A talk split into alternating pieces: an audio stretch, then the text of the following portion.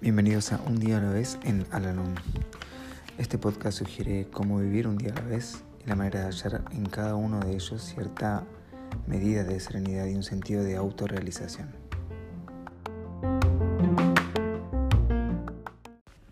Hola, ¿cómo están? Les doy la bienvenida una vez más a nuestro podcast, este espacio en donde realizamos la lectura diaria del libro Un día a la vez en Alanón Hoy vamos a realizar la lectura que corresponde al día 2 de mayo. La mayor parte de los miembros de Alanón comprendemos la importancia de la oración. Tal vez pensamos una oración muchas veces al día. Te agradezco Señor porque me ayudaste a realizar este trabajo. Te ruego que me enseñes a captar la belleza de las cosas comunes y usuales, un árbol, un niño, un amanecer Asísteme para que no me perturbe la ofensa que he recibido y muéstrame que estoy equivocado. Podemos orar en la mañana y en la noche a fin de pedir la dirección divina para realizar los cambios necesarios en nuestra vida. O bien podemos pedir luz para orientarnos en una situación comprometedora.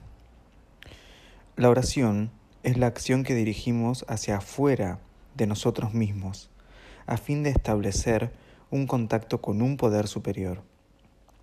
Es reconocer nuestras limitaciones que hemos comprobado en nuestros esfuerzos fallidos por encontrar paz y seguridad.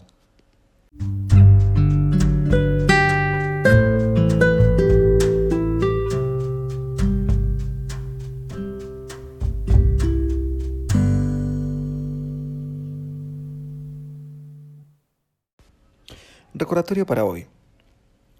La oración es el contacto que establezco con Dios mediante mis pensamientos.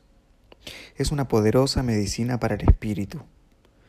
Las oraciones que se elevan para pedir el socorro divino son probablemente las más poderosas de todas, siempre y cuando yo mantenga una actitud receptiva y esté dispuesto a obrar de acuerdo con la inspiración que el poder superior me proporcione.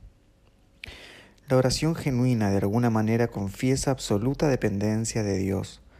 Por lo tanto, es un contacto profundo y vital con Él. Al orar es cuando realmente somos.